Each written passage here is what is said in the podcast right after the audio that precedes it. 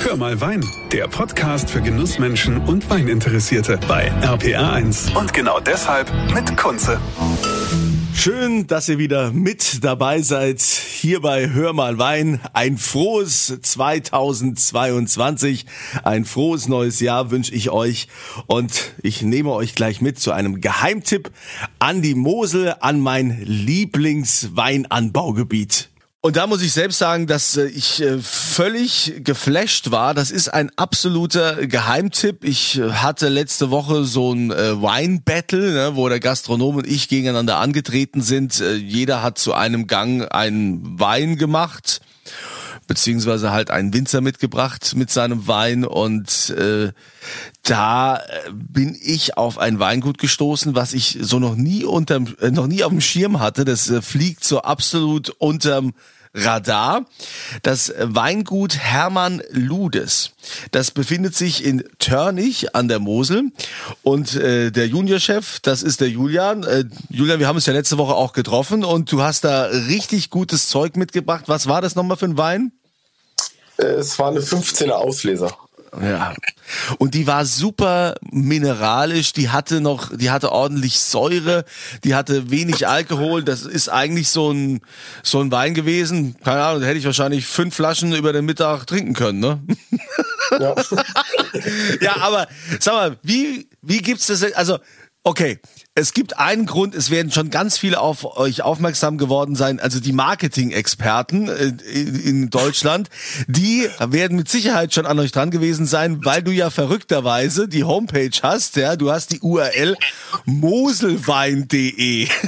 Das ist, genau. schon, das ist schon groß. Das heißt also, wenn einer, wenn Moselwein, dann Wein vom äh, Weingut Ludes, ist klar. Ist klar, das ist logisch. ja, aber das heißt, ihr, ihr macht ja auch jetzt gar nicht groß Werbung. Also warum seid ihr mir bisher nie begegnet? Ähm, ja, es hat eigentlich mehrere Gründe. Also eigentlich, ähm, also ich bin jetzt, sag ich mal, seit 2017 erst dabei und bis davor hat es mein äh, Onkel gemacht, das Weingut. Und das ist jetzt jemand, der ist jetzt auch kein Marketing-Genie, der lebt sein ganzes Leben halt nur für Wein. Und deswegen waren wir nie irgendwie groß in der Presse drin gewesen, weil er das auch gar nicht wollte. Und deswegen glaube ich einfach auch, äh, ja, es war einfach eine falsche Zeit für meinen Onkel. Und äh, mit mir wird sich das ja ein bisschen ändern. ich sehe ja auch, dass du sehr rührig bist und äh, das ist ja auch sehr, sehr spannend, was du, was du, ich meine, du bist ja noch recht jung, ne? Wie alt bist du jetzt? 25. Äh, ja. Und ja, äh, ja, aber ihr habt ja also auch, man muss ja sagen, ihr habt ja auch absolute Top-Lagen. Vielleicht kannst du die mal aufzählen. Ja, also unsere Hauptlage oder Toplage ist natürlich äh, die Törnischer Ritt.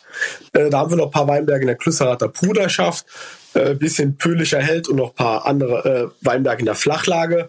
Aber natürlich Fokus liegt ganz klar auf der äh, Törnischer Ritt.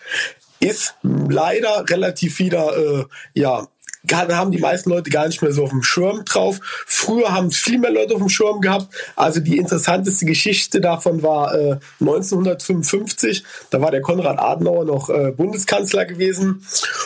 Und er ist zu äh, Friedensgesprächen nach Russland gefahren, weil in Russland waren noch ein paar Kriegsgefangene. Und da hat er 53er ähm, Turnscher Ritsch Wein mitgenommen nach Russland und natürlich nur auf den Wein äh, wurden die Gefangenen natürlich äh, freigelassen. Natürlich, da war die Sache geritscht, mehr oder weniger, ja? genau. aber ja, ist aber, ist aber eine, eine schöne Geschichte. Ich meine, das ist ja auch das, wovon heutzutage auch das äh, Weinmarketing lebt, dass man Geschichten erzählen kann.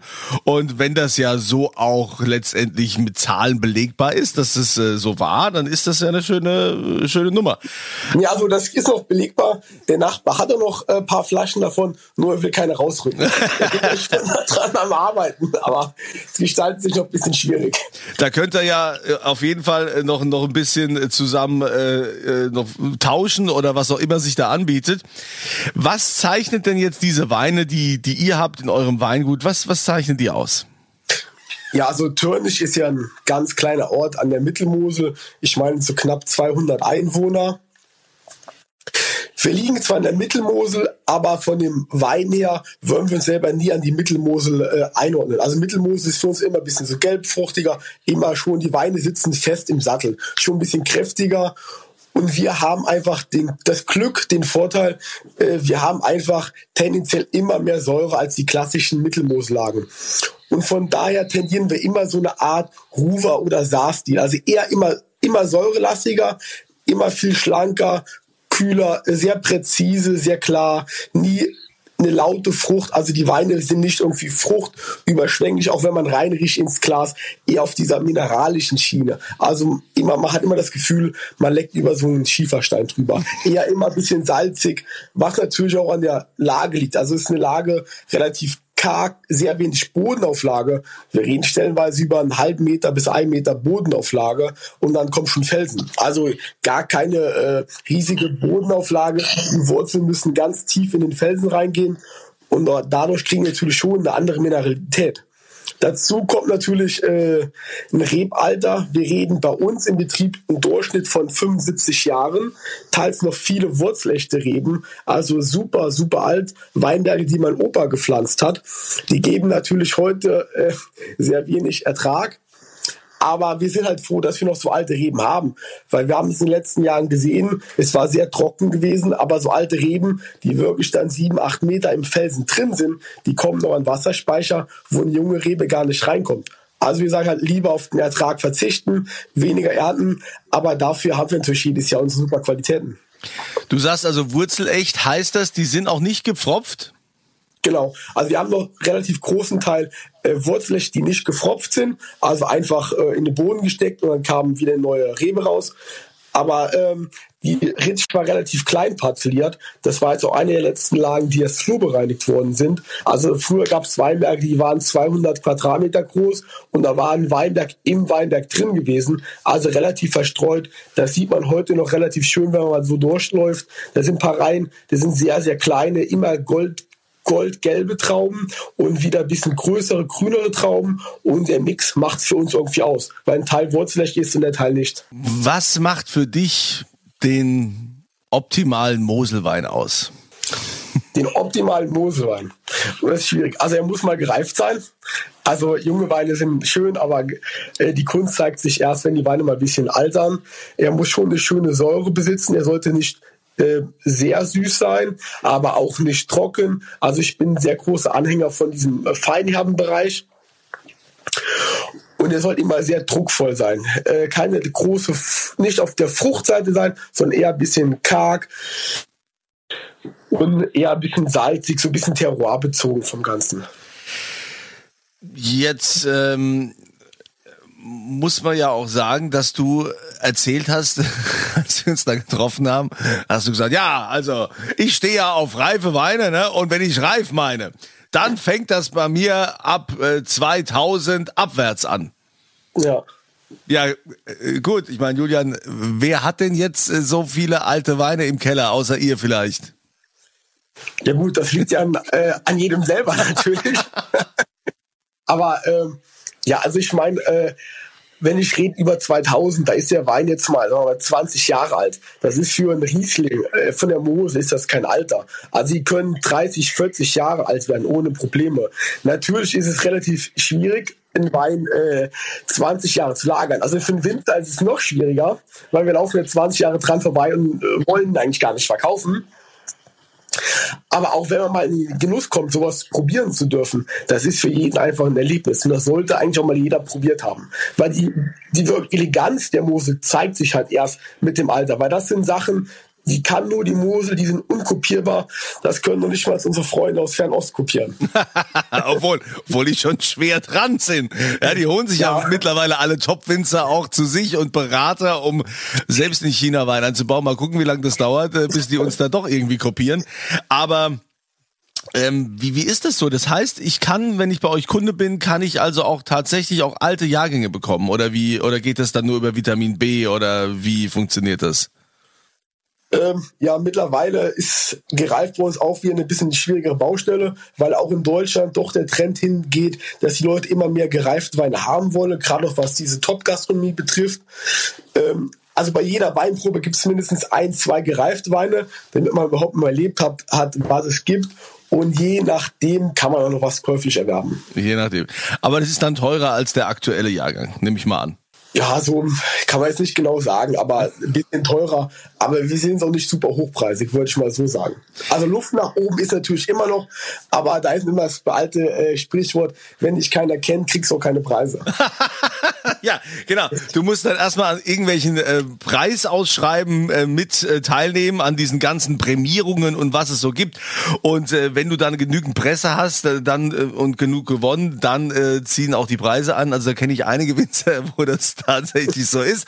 Deshalb bist du ja auch mein Geheimtipp hier, ja, für alle, die jetzt äh, diesen Podcast hören. Also ich muss sagen, ähm, ich bin schon lange nicht mehr so überrascht worden wie wie mit dem Wein äh, von äh, von Ludes von von dem Julian. Und ähm, das meine ich auch ganz ehrlich. Also es ist ja ich werde ja dafür jetzt nicht bezahlt. Ich verdiene daran auch nichts wenn ich das wenn ich das erzähle. Ähm, ich war wirklich ehrlich äh, begeistert und dachte so, wow, also das gibt's. Ich meine, da waren ja auch noch Freunde von mir dabei, als wir deinen Wein da probiert haben. Und so, oh, das gibt's ja gar nicht. Also sowas Gutes, sowas Gutes habe ich noch nicht getrunken. Und wir hatten ja, muss man ja auch sagen, ne, also dein Wein war die direkte Konkurrenz zu Forstmeister Silicon, ja, zum äh, weltbekannten Rausch. Ja, also das muss man auch sagen. Wobei es dann tatsächlich so war, hat man die beiden Weine so probiert, ne, war deiner ganz weit vorne mit der Säure, wurde gedacht, okay, also hat Silicon keine Chance. Dann aber zum Dessert wieder, was, was er dann gegessen hat, und es ging ja um Speisenbegleiter, dann war der Silicon doch äh, wieder der bessere Wein, weil es eben als Speisenbegleiter war. Und äh, da war das auch ganz gut, dass der keine Säure hatte, so der, der Silicon, weil die Säure war ja im Dessert drin. Ja, aber das ist natürlich äh, auch wie alles auf dieser Welt Geschmackssache. Und äh, ich kann aber nur sagen, absoluter Geheimtipp. Wenn wir jetzt so eine Auslese nehmen, was war was hast du gesagt, 2014er oder was hatten wir? Ich fand 15er. 215er Auslese. Äh, welche Lage genau? Äh, auch äh, Turncheritsch. Okay, was kostet da so eine Flasche? Nur so mal als Orientierung. Äh, ich glaube so 1850. Ich glaube so 1850. Also wir gut. haben ja so viele Sorten im Verkauf. Ich kann jetzt nicht alle Preise auswendig wissen. Ja gut, also natürlich äh, muss man auch immer sagen, ne, Mosel ist ja generell äh, ein bisschen teurer, weil man darf ja nicht vergessen, äh, es ist erstens eine Auslese, es ist die Mosel, es ist alles Steillage, es ist alles also Hand handgelesen. Ne? Da ist ja also schon viel ja. mehr Arbeit, als wenn du jetzt irgendwo im flachen Rheinhessen da erntest. Ja, klar, also äh, bei uns ist natürlich alles Handarbeit. Gerade äh, klassische Einzelfallerziehung, also da kann keine Raupe fahren. Das fängt mit dem Rebschnitt an, von der Traubenlese, äh, Pflanzenschutz, alles Handarbeit. Dafür ist die Mosel leider, finde ich, immer noch zu billig, auch im Verhältnis jetzt zu anderen Kollegen. Ähm, aber ich denke, dass mit der Zeit kommt das auch, dass die Mosel wieder an ihre Glanzzeiten vielleicht mal wieder dran tippen kann. Ja, du, also ich meine, Julian, äh, oder beziehungsweise alle, die jetzt hier zuhören, äh, es wird nicht lang dauern, dann ist dieser, dieser Geheimtipp vom Weingut Hermann Ludes auch kein Geheimtipp mehr und auch dann wird es wahrscheinlich teurer. Deshalb müssen wir jetzt nochmal alle zuschlagen. Äh, also, lieber Julian, es hat mich sehr gefreut. Du bist mein absoluter Geheimtipp und ich ähm, äh, wahrscheinlich kriege ich jetzt wieder ganz viele Schreiben, wo es heißt, du bist doch parteiisch, du bist doch gekauft, wie kannst du denn hier sowas sagen? So, nee, es ist tatsächlich so, wir haben uns nur einmal gesehen bisher im Leben und äh, ich habe gedacht, Mensch, man muss ja auch, ist ja auch immer wichtig, so junge Menschen zu unterstützen. Ne? Ich meine, du bist jetzt seit 2017 da im Weingut, bist hier voller Elan dabei. Ich habe gesehen, wie du hier brennst, wie du für die Mosel brennst, wie du für die Weine brennst. Und ich finde, das muss man auch unterstützen und das müssen wir auch fördern und vor allen Dingen hier im Land auch bekannt machen. Von daher wünsche ich dir weiterhin viel Erfolg bei dem, was du tust und äh, erhöhe mal die Preise nicht so schnell. Ne? ich wünsche dir viele Auszeichnungen, noch mehr Bekanntheit und ähm, ja, vor allem, dass du jetzt mal gesund wirst, ne, du Armer. Ja. ja, dann sage ich auch danke, dass ihr wieder mit dabei wart, dass ihr zugehört habt. Und ansonsten wünsche ich euch eine schöne Zeit und immer volle Gläser. Das war Hör mal Wein, der Podcast für Genussmenschen und Weininteressierte mit Kunze auf rpa1.de und überall, wo es Podcasts gibt.